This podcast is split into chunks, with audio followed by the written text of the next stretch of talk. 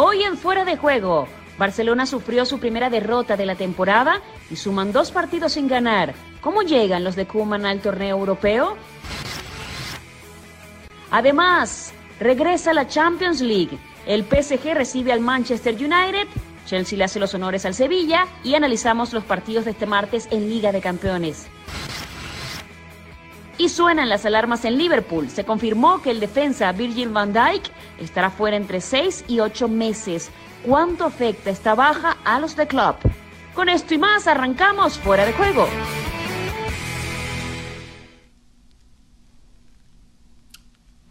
Hola, hola, esto es Fuera de Juego, bienvenidos. Bueno, estamos felices eh, por estar acá, primero por acompañarlos y por supuesto porque mañana regresa la Champions. Ojo, no pasó tanto desde que el Bayern se coronó como campeón, pero estamos aquí para analizar el futuro inmediato, lo que viene mañana en la jornada inicial de la fase de grupos.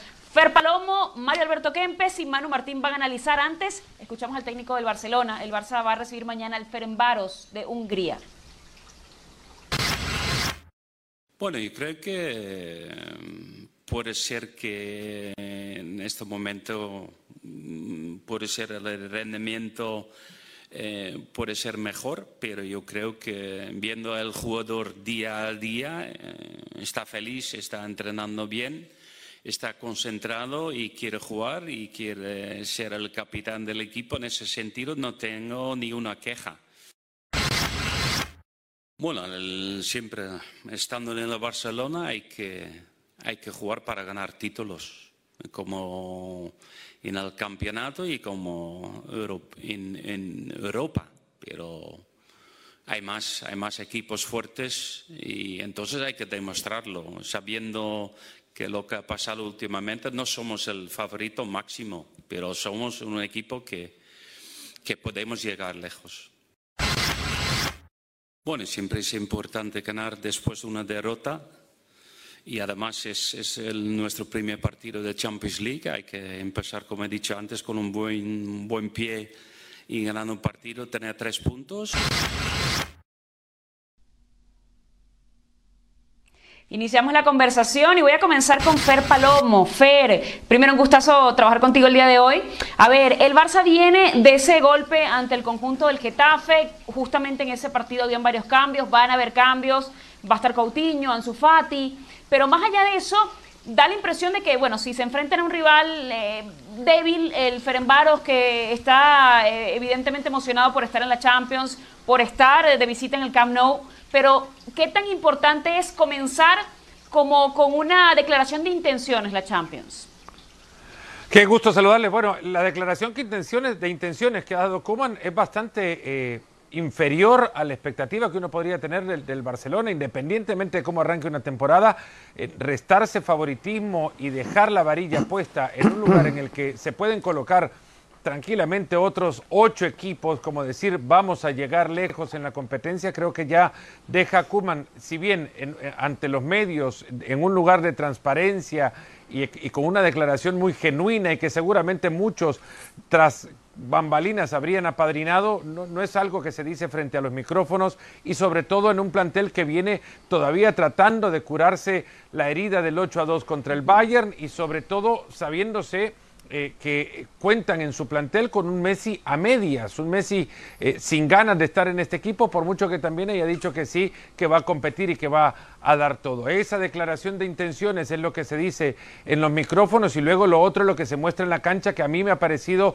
un desvanecimiento gradual de lo que presentó en el primer partido con, eh, contra el Villarreal, con ese equipo que apretaba bien arriba y que, y que llegaba con esa intención de ir a morder para recuperar pelota, como recuperando también sensaciones de otro equipo. Eso no se vio en Getafe, donde no pierde ante un mejor rival o ante un mejor conjunto, pero sí ante un conjunto que quiso más el partido, ante un conjunto que con sus herramientas en el filo o al borde de la legalidad también va y pelea literalmente por cada pelota y esto en el Barcelona no se vio competencia, no se vio equipo que, que peleara por las pelotas. Con, con, ganas, con corazón. Vaya, si lo dijo Gerard Piqué, se escuchó por todos lados en el Coliseo Alfonso Pérez en la transmisión del partido. Que no había sangre, preguntaba. Qué poca sangre hay ahí, decía Gerard Piqué, ni más ni menos.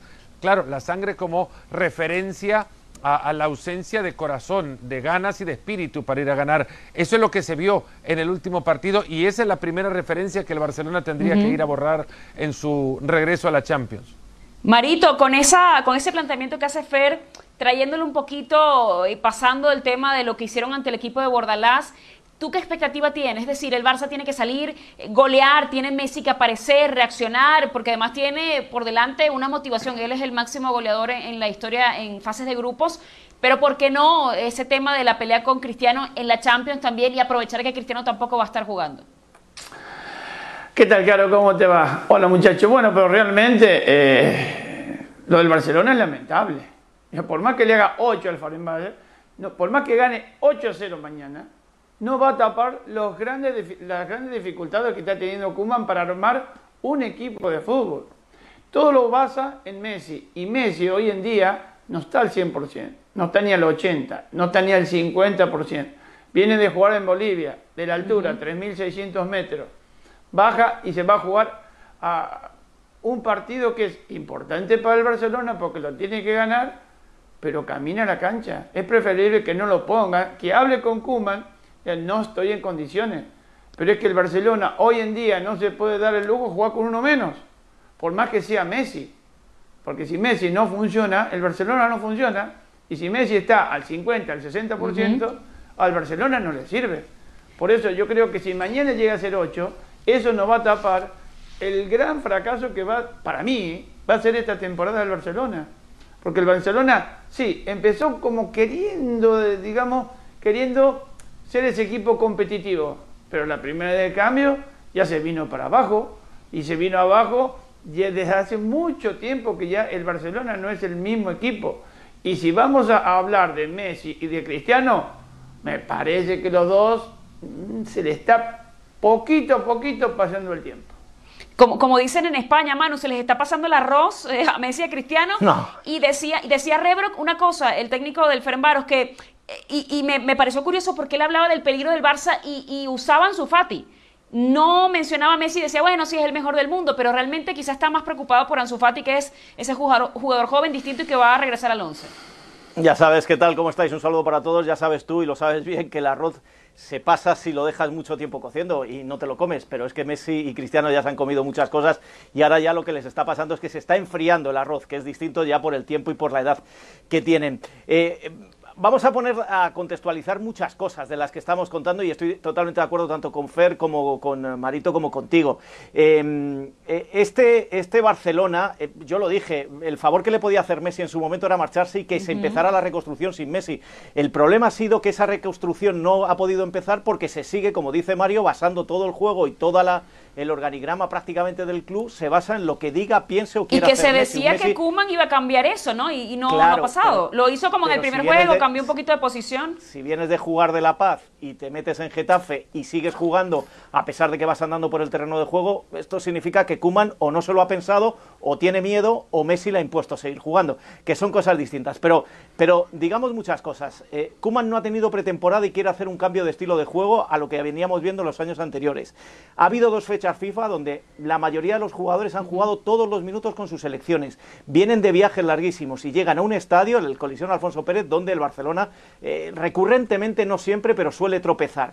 Con todos esos ingredientes y con un Barcelona donde además en el vestuario sigue la crisis por aquello de que le reducen el sueldo, que hay tres, cuatro jugadores que se están bajando de ese vestuario y aceptan que le reduzcan el sueldo, otros no. Es decir, son tantas las cosas que hay en esta paella, como tú decías, en este arroz, que al final, como dice Mario, pinta todo muy mal, aunque mañana ganen 6-0.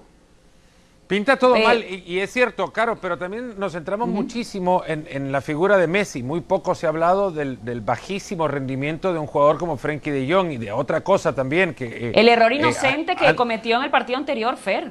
Ante el Getafe, ante el Getafe, Antoine Griezmann juega en la misma posición en la que juega en Francia que fue lo que reclamó estando en París después de haber ganado aquel partido de, clasificatorio de la Liga de Naciones, eh, a donde Grisman mete un gol, le queda la pelota servida de rebote, ninguno de los defensores rivales llegan y lo apretan, pero marca y termina pero, o sea que ya, no hay un buen gol. Para Griezmann. Termino rápido. Griezmann juega en el lugar en el que lo, pone de Champs en Francia. en el medio y, con y, perfilado eh, o encarando al menos con muchísimo espacio, con mucho espacio frontal para poder él eh, eh, decir que se siente tan cómodo o, por lo menos que está en el mismo puesto en el que lo ponen en la selección francesa, a donde dice estar bastante cómodo. Y no se ve nada de Griezmann. Un remate al arco también es cierto. Messi tampoco se le ve nada, no se ve nada de Frenkie de Jong, que, tampoco es que vienen a hacer larguísimos viajes, digo, transatlánticos, pero han tenido que disputar partidos en una fecha típica en Europa con, con tres partidos eh, para, la, para las selecciones nacionales. Eh, y, de Frenkie de Jong se habla muy poco también. Es que hay jugadores que que, bueno, es cierto, Messi para lo bueno y lo malo acapara muchísima atención. No estoy con esto salvando a Messi, sino tratando de meter también a otros que deben responsabilizarse muchísimo del bajísimo nivel que mostraron en el, en el Coliseo Alfonso Pérez. Ciertamente también hay condicionantes para ese partido puntual que pudieron haber cambiado de haber tenido también en ese partido un árbitro medianamente responsable, porque a Niom lo dejan jugar gratis desde muy temprano, también tras un codazo justamente a, a Messi. Y la realidad es que pudo o no haber cambiado el partido, pero a Newell lo tendrían que haber expulsado. Y y esto también no quiero decir con esto que el partido lo gane el, Barcelona. Eh, jugar con uno menos en un espacio o en una cancha de fútbol a cualquier Imarito va a ser el primero en decir, va a costar mucho. Mérito también a un Getafe que fue extremadamente disciplinado y aprovechó como el Cádiz también y como tantísimos otros equipos que enfrentan a un equipo grande con jugadores agobiados en lo físico y muy temprano en una temporada para que no están preparados todavía. A ver, Fer, quiero seguir contigo rapidito. A ver, ¿quién, quién me habló? ¿Manu eh, o Mario? Una preguntita. Dembélé estuvo en, partidos internacionales. Otro bueno, Dembélé, a ver, Mario, pero, Mario, pero Dembélé no está ni se le espera. Ni está ni se le espera. Dembélé está fuera de la convocatoria de la Champions por, porque sí. Imagínate. No, creía que o sea, es un tipo con el que ya no, ya no cuenta. No, no, pero es que es otro jugador, además que recibe pelotas, las pierde todas. Kuman le da medianamente un apoyo público, por lo menos, para decir que está bien, que, que, las pierde porque intenta, pero es que parece un jugador muy distante y que todavía con los años que tiene, mire que va por la cuarta temporada ya en el Barcelona, parece que no entiende para qué está. No, y, ni va a entender Mario, porque ha tenido problemas de indisciplina, problemas de cuando se está recuperando que se fue de viaje a París. O sea, realmente tenido ciertas cosas que, que, pasan por disciplina. Tenemos el tema de Messi en bajo nivel, Grisman que no se encuentra, eh, ahora Coutinho que va a regresar a, primera vez, por cierto, al Camp Nou después de año y medio. Entonces, ¿por dónde pasa? Es ánimo, es disciplina, Mario, es un planteamiento. No, fíjate, es que en Barcelona se ve muy bien y por eso no se quiso ir a Inglaterra porque él está viviendo muy bien, está cobrando muy bien, está fenomenal en Barcelona ¿Y quién se va a quedar ahí? aparte que por el COVID-19 no importa. Él está bien y cómodo en Barcelona. Y o sea que los equipos se convierten en una ONG, Manu, ya para cerrar, porque entonces el tema de Gareth Bale, el tema de entonces te, traigo a vivir acá, te pongo cómodo, te, vas a jugar, te vas a pasear y aquí estás, y te pago el sueldo. Pero no culpemos tanto, tanto a los jugadores, que son los mayores culpables, como está diciendo Marito, se vive muy bien en Barcelona, como Bale vivía muy bien en Madrid, sino que culpemos a una muy mala, nefasta planificación que se ha hecho en el Barcelona desde que sale Neymar. Con el dinero de Neymar se ha fracasado en todos y cada uno de los fichajes. Y lo que es peor, se les ha puesto eh, eh, fichas tan altas que no hay nadie que las pague ahora fuera y es imposible echarles, claro, el jugador al final dice que se cumpla su contrato y quiere su dinero. Si ahí está ahora mismo la pelea que van a tener, la última pelea, se supone, porque como tiene muchas vidas Bertomeu, la última pelea que van a tener con el presidente, que va a ser porque no se quieren volver a rebajar el sueldo, que dicen que ellos no se lo Ninguno de los jugadores se quiere sentar en la mesa a negociar. Claro, no. Bueno, de los jugadores pero es que eso, eso es darle mucho. Pero, les dieron demasiado poder. Por su cuenta, sí, esa reducción intentando negociar lo suyo, que Ter Stegen ya haya dicho que él sí acepta la, la, rebaja y algún otro más. En definitiva, que esa rebaja la se las ha pedido la directiva por correo electrónico. Barça, Una la vergüenza. guerra civil que hay, los, los, las, la, la, cantidad de problemas, mires donde mires, que al final se va a traducir. Pero volviendo a lo que decíais, es una muy mala planificación, pero no es de ahora, que no es esto, que no es el COVID, que no es que no haya habido pretemporada, que también, que no es eh, la fecha FIFA, que también, es que es tan mala la planificación en los últimos cuatro años o tres años y, y unos meses de este Barcelona, que al final las consecuencias tenían que salir por algún lado, se ganase o se perdiese. Esta película se llama Los Intocables, se les dio mucho poder, pero bueno, vamos a cerrar ese tema allí. Hay que hablar también del resto de la jornada. Fer, PSG enfrentando al United y bueno, nos vamos a quedar con el morbo de Cavani porque no va a estar en ese partido, no fue convocado. ¿Qué tipo de encuentro esperas por parte del United? O si esperamos que el PSG, después de lo que hizo en la pasada Champions, sea un equipo contundente a pesar de las bajas que trae, entre ellas Di María, por cierto.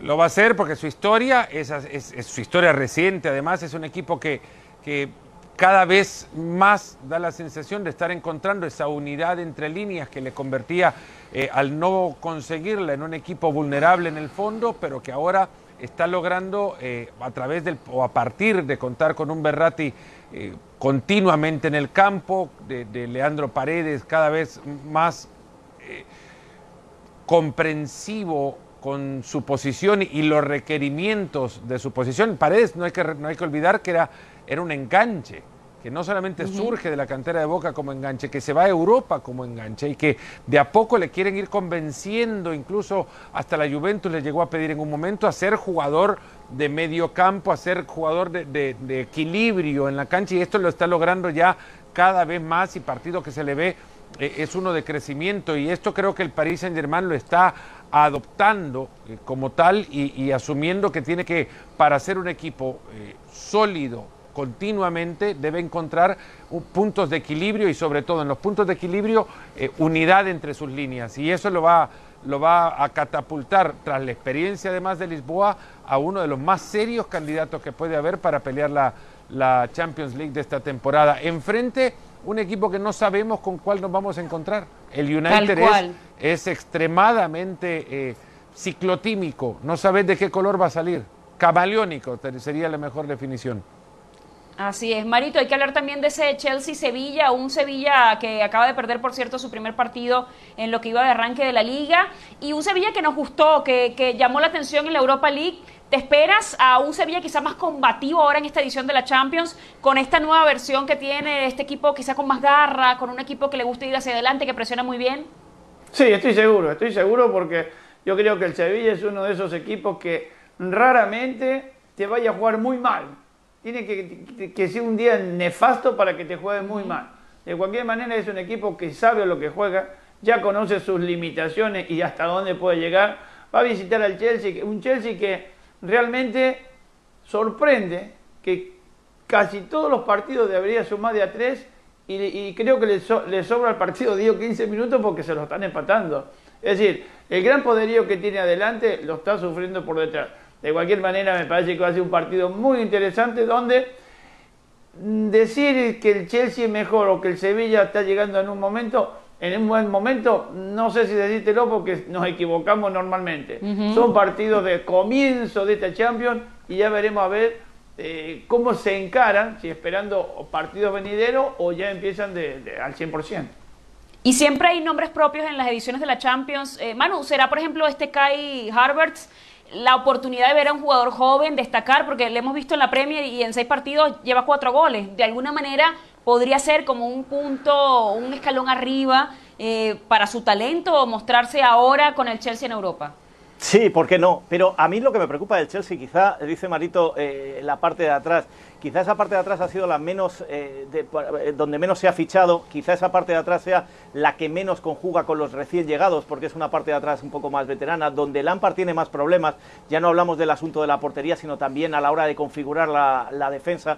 Entonces, este, este Chelsea va a depender, y, lo de ver que tú decías, va a depender mucho de cómo funcione, pero ojo, eh, a mí me da la sensación que se está mirando mucho al Chelsea, porque es el que más dinero se ha gastado, pero tengo la sensación, y como dice Marito, me voy a equivocar seguro, pero tengo la sensación que me suena ese Paris Saint Germain que fichaba mucho y al final acababa tropezando donde siempre, en octavos de final. Y sin embargo veo al Sevilla que otros años, eh, y además esto lo, hemos hablado en Sevilla con, dirigentes, con el presidente y demás, decir, con lo bien que se da la, Europa League, ¿para qué jugar la Champions? Si al final se va, no se va a llegar tan lejos. Bueno, pues este año yo tengo la sensación de que el Sevilla va a ser ese equipo como pues como lo fue el Ajax, que se plantó en aquellas semifinales. O, Aparte, le, ha quedado un grupo a modo de Europa League también. Tal cual. Por eso, por eso. No, no, pero, pero más allá. Mira, Fer, yo, y esto lo he repetido muchas veces, para mí la Champions empieza en octavos.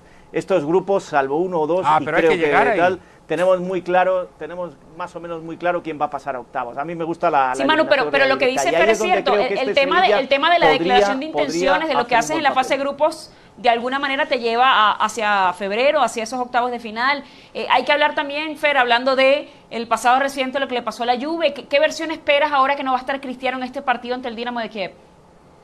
Pues esa es otra historia también, que de, la Juve no se sabe con qué versión te vas a encontrar, porque Pirlo cada partido ha modificado no solamente los jugadores que están en la cancha, sino el modelo que elige para jugar. Pasó contra el Crotón en el empate a uno, el primero sin Cristiano recuperándose por, la, por el contagio de COVID-19. Y, la, la, Juventus, al margen de la presencia o no de Cristiano, lo que tiene que mostrar es un, es un modelo de juego congruente eh, consecuente fecha tras fecha y eso no se le puede reclamar ya de una en el primer partido. Rival cómodo, eso sí. ¿Estás de acuerdo que, no es la primera vez que hablamos de esto refiriéndonos a la Juve con, tema, con técnicos distintos? Siempre como que caemos en lo mismo al hablar de la Juve.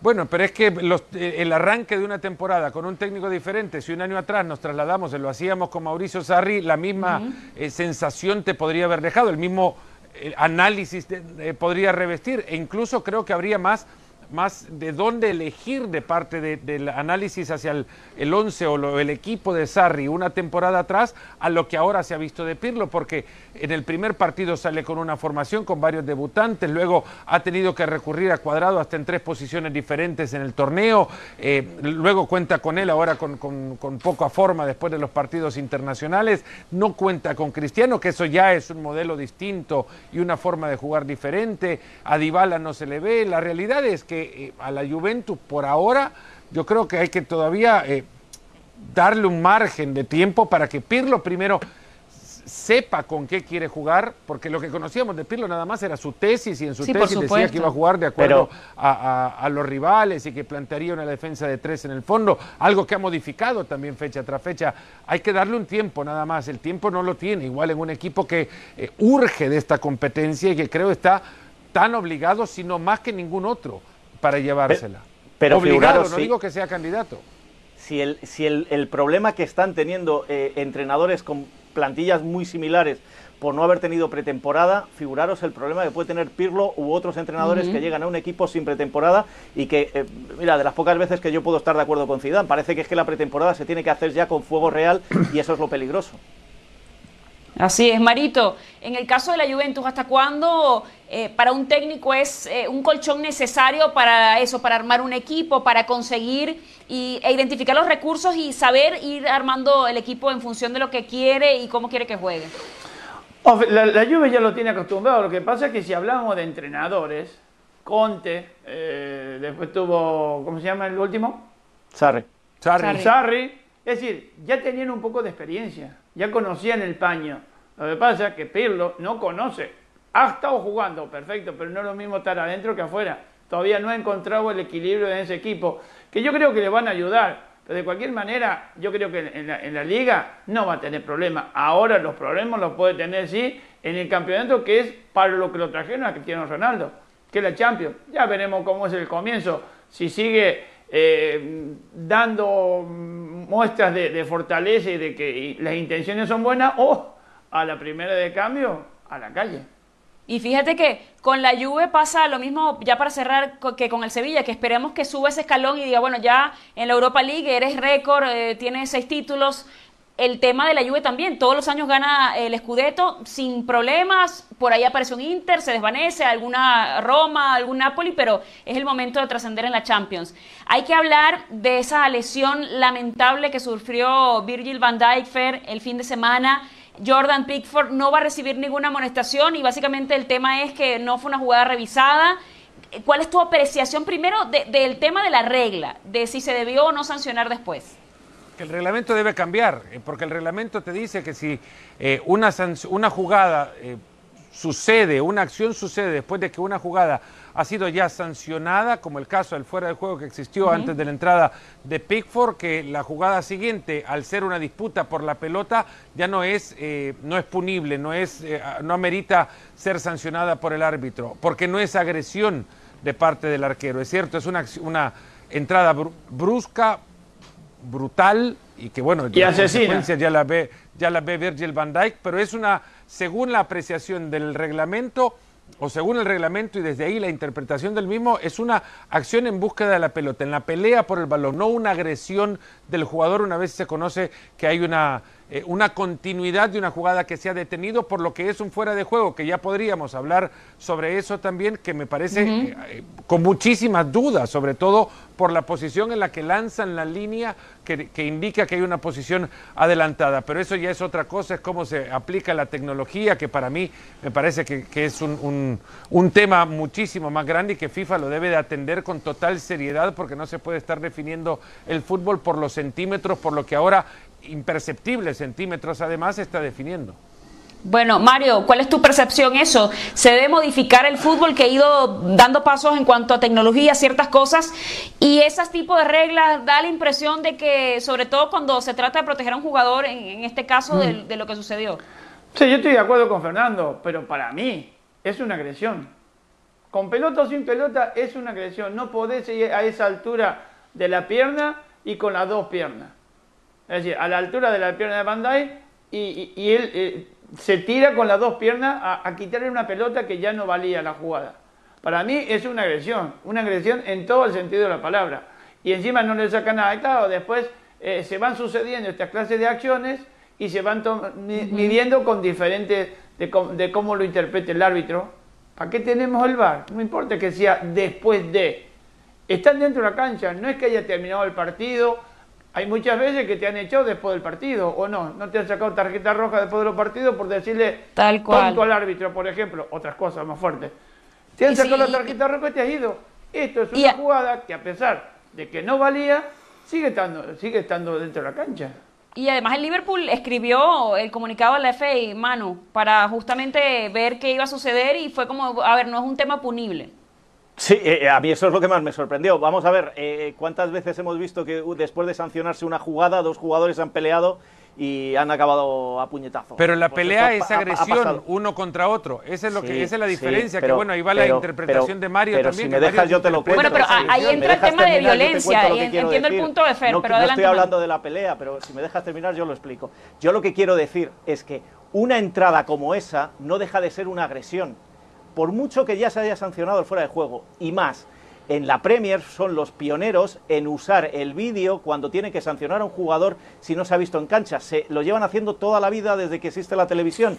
¿Por qué ahora no? Eso es lo que yo pregunto, porque a mí me parece una agresión más allá de que se haya parado el juego por fuera de juego y me parece que si otras veces se ha usado el vídeo arbitraje, el, el vídeo arbitraje, el vídeo en el comité de sancionador, ¿por qué no se usa en este momento?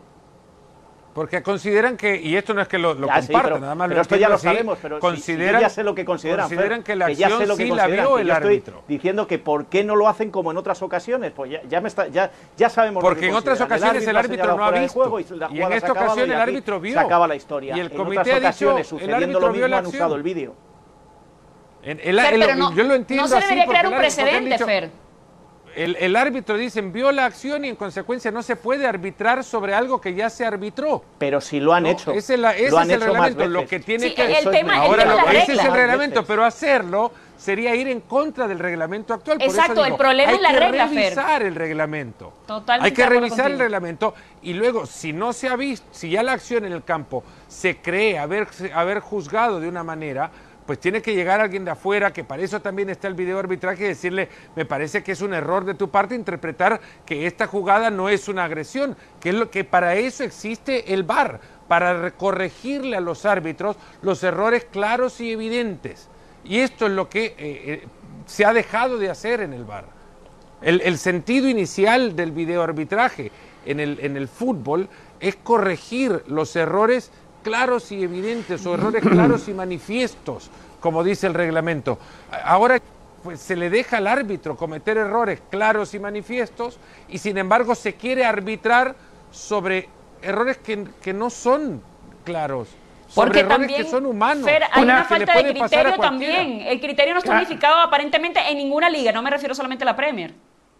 Claro, yo creo, que, yo creo que estamos hablando del VAR y no de lo que sucedió eh, eh, exactamente. Que, que estamos hablando del VAR que para corregir lo que sucedió en la cancha. Y a Álvaro, el jugador del Marsella, le sancionaron también por unos escupitajos claro. a Di María claro, porque le Marito. leyeron los labios. Porque eso el árbitro embargo, no lo vio. Sí, sí, eso claro, el árbitro no lo vio. Claro. A ver, en la, cuando, pues se sanciona vamos, fuera. Vamos a escuchar a Mario. Fuera, cuando el árbitro no ve. Fíjate Mario, cómo adelante. se miden las cosas en Inglaterra, que le están dando mucha más importancia a lo que hizo el Kun, que abrazó, como se le puede abrazar a un hombre o una mujer en un partido, el árbitro, a, a esta infracción.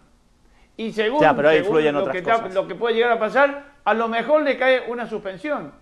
Ahí influyen cosas ¿y extrafutbolísticas. Y postureo, que decimos aquí. Y, y en, y en ese tema es un árbitro, punto. Señores, Está- igualdad. está No es una mujer, es un árbitro haciendo el trabajo, es un colegiado. Por eso Sí, es que no se debe tocar el colegiado nunca. Eh, terminamos. Gracias por estar con nosotros. Mario Alberto Kempes, Manu Martín, Fer Palomo. Chao, chao, fuera de juego. Chao.